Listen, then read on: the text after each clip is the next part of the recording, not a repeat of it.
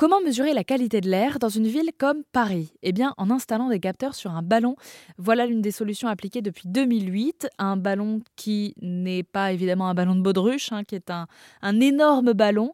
Et il permet donc de recueillir un grand nombre de données. Écoutez Jérôme Giacomoni, le cofondateur d'Aérophile, qui exploite ce ballon. On, on, savait que le ballon était visible instantanément par 400 000 personnes. Et donc, on a voulu donner un engagement citoyen au ballon. À l'époque, c'était Monsieur Delanoë qui était le maire de Paris. On lui a proposé cette idée. Alors à l'époque, c'était juste pour euh, indiquer la qualité de l'air avec le ballon en faisant changer le ballon de couleur. C'était euh, courageux de sa part d'avoir accepté de présenter aux Parisiens la réalité de la qualité de l'air.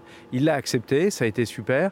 Et puis en 2013, on a, eu, euh, on a rencontré un directeur de recherche du scénario qui s'appelle Jean-Baptiste Renard, qui avait développé un appareil absolument révolutionnaire de mesure des particules fines, qu'il utilisait en fait sous ballon sonde pour l'envoyer dans la stratosphère. Et il s'est dit, mais pourquoi pas l'utiliser au cœur de Paris et connaître les basses couches de 0 à 300 mètres?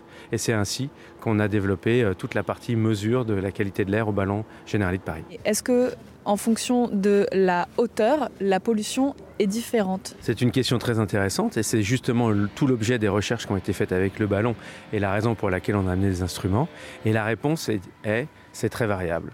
Ça va totalement dépendre des conditions météorologiques.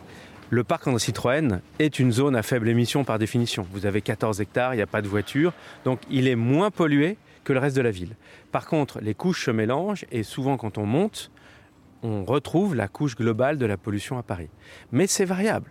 Par exemple, en pollution hivernale, la pollution est bloquée jusqu'à 200 mètres et puis hop, tout d'un coup on perce la couche et là il fait super beau, il n'y a plus de pollution. Donc ça va vraiment dépendre des, conditions météo et ça va aussi dépendre des heures de la journée. Donc toutes ces études, tout ça est extrêmement intéressant et c'est la raison pour laquelle il y a eu beaucoup de publications qui ont été faites grâce aux mesures qui ont été faites à bord du ballon Generali à Paris.